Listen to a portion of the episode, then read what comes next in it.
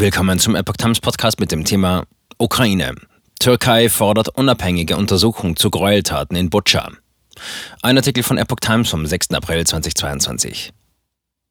Die Türkei hat die Gräueltaten im Kiewer Vorort Butscha verurteilt und eine unabhängige Untersuchung gefordert. Die Bilder des Massakers aus verschiedenen Regionen, darunter Butscha und Irpin bei Kiew, die in der Presse veröffentlicht wurden, sind entsetzlich und traurig für die Menschheit, erklärte das türkische Außenministerium am Mittwoch.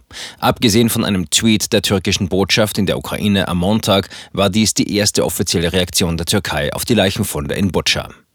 Das Zielen auf unschuldige Zivilisten ist inakzeptabel, erklärte das Außenministerium in Ankara.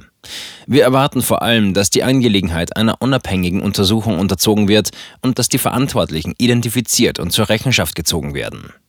In Butscha waren nach dem Rückzug der russischen Armee aus der ukrainischen Hauptstadtregion zahlreiche Leichen gefunden worden. Die ukrainische Regierung und westliche Verbündete warfen Russland Kriegsverbrechen gegen Zivilisten vor. Moskau bestreitet jegliche Verantwortung für die Tötungen und wirft dem Westen die Fälschung der Bilder vor.